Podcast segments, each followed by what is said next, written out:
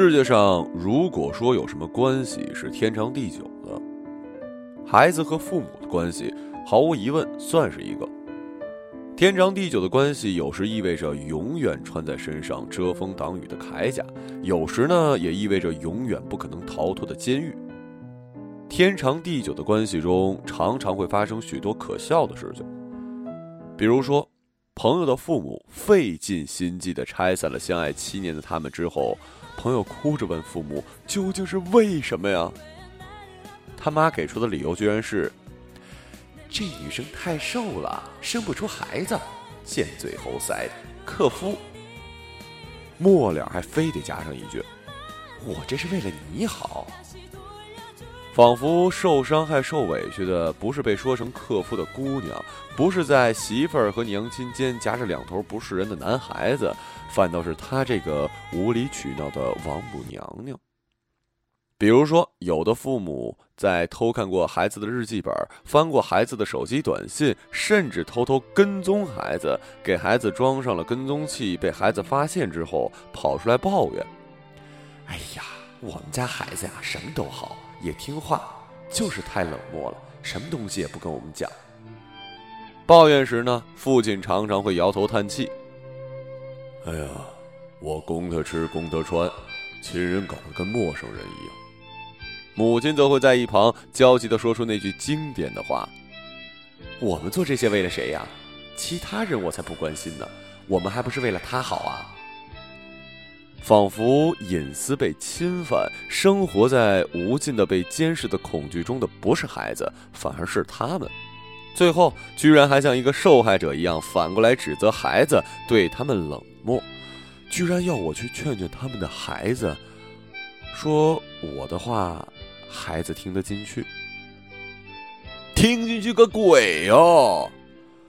当然，最黑色幽默的是，当杨永信的戒网所被爆出，其实采用的是电击方式治疗网瘾，可能对孩子造成不可逆的伤害，而且这样的方式根本治不了网瘾，只能让孩子暂时的听话。后，有的家长依然在电视里，在马赛克后说：“至少他听话了，有用了。”那比之前那样整天知道玩要好啊！哈哈，原来他们也知道自己其实并不想让孩子戒掉网瘾，只是想让孩子听话。就是为了让孩子听话，杨永信的戒网瘾学院每年可以收益八千万，这还只是在山东的一所很小的城市里，让孩子听话。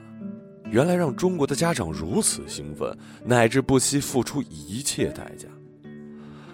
哦，我终于知道为什么会有孩子明明被电的抽搐、晕厥、被精神压迫、打击、限制自由，一边流着泪，一边说这里好，不想回家了，又心疼，又心寒。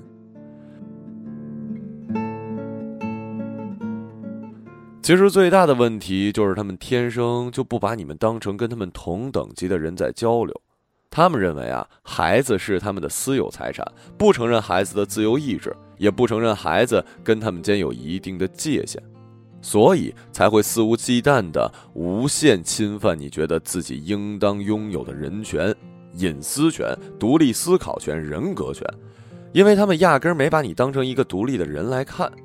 你只是寄托他们的爱、关怀以及控制欲的某样物品罢了，所以才会在你反驳他们的时候暴跳如雷，用尽一切办法试图打压你。比如说，他们习惯性的帮你做了选择，若孩子反抗，反抗对了，他们绝不道歉；反抗错了，他们就会让你为自己的选择负责。那之前他们为孩子做的错误选择呢？比如你和他们讲道理，他和你们说亲情，我们是不是一家人呐？你和他们说亲情呢，他们说你年纪轻轻，too young，没有人生经验。小孩子懂什么呀？你跟他们说经验，他们跟你说长辈的威严。孩子能不能驳斥父母啊？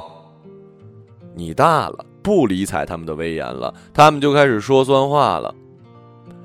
孩子大了，都不认这个妈喽。最后证明，是他们错了，他们也只会说：“还不是为了你好，骗人家孩子我操这么多心吗？”有则改之，无则加勉。他们从来不会真诚的道一次歉。要知道，有些道理是用来说给别人听的，有些道理则是用来自勉的。除了父母口中，我从来没有把“有则改之，无则加勉”这样一句自勉的话拿来要求别人。这和要求别人努力奉献、感动中国有什么区别啊？然后你就明白了，其实父母并不想和你讲道理，他们只想让你听话罢了。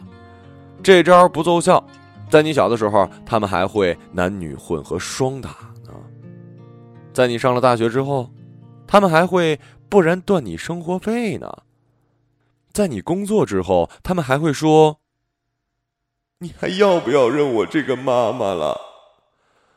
很多人在这样蛮横环境中度过自己的童年和学生时代，这让他们要么长大之后也变成这样的人，要么再也不想回到父母身边听父母说任何一句话。